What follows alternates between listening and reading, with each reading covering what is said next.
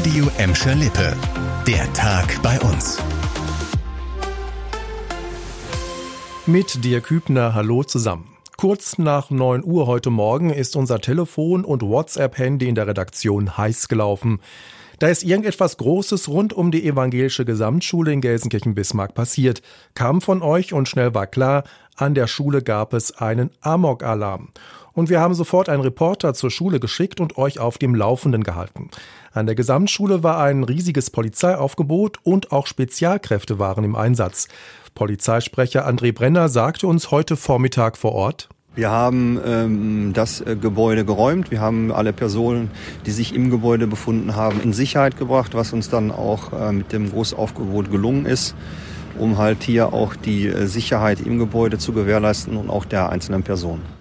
Schüler Jeff hat das Ganze so erlebt. Ich bin heute Morgen um 9 Uhr aus den Klassenflur gegangen, um den Raum zu wechseln in der 10-Minuten-Pause. Da kam auch schon eine Lehrerin hoch und hat gesagt, wir sollen doch bitte auf den schnellstmöglichen Weg nach Hause gehen es ist ein Ernstfall und als ich dann draußen war, waren auch schon alles voller Polizei und ich dann direkt zur Bahn und nach Hause gefahren.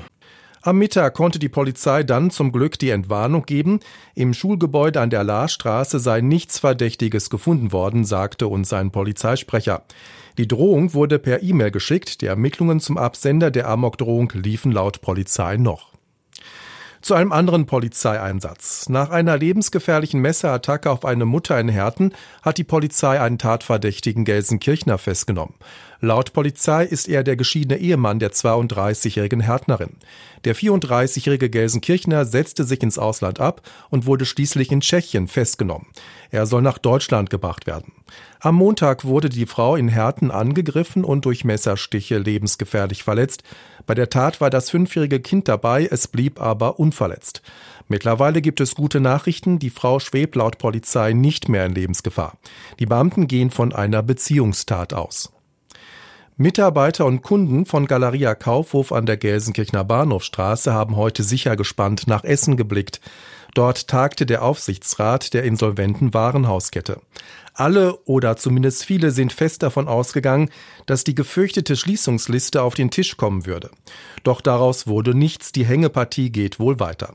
Sanierer und Geschäftsführung wollen offenbar erst im März entscheiden, wie viele der insgesamt 131 Standorte dicht gemacht werden. Das hat die WAZ nach der heutigen Sitzung des Aufsichtsrates aus Unternehmenskreisen erfahren.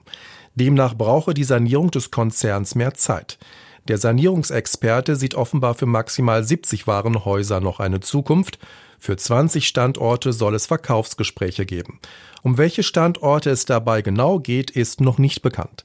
Galeria Kaufhof an der Gelsenkirchener Bahnhofstraße ist das einzig noch übrig gebliebene Kaufhaus in Gladbeck, Bottrop und Gelsenkirchen. Dort arbeiten noch rund 40 Beschäftigte. Das war der Tag bei uns im Radio und als Podcast. Aktuelle Nachrichten aus Gladbeck, Bottrop und Gelsenkirchen findet ihr jederzeit auf radio und in unserer App.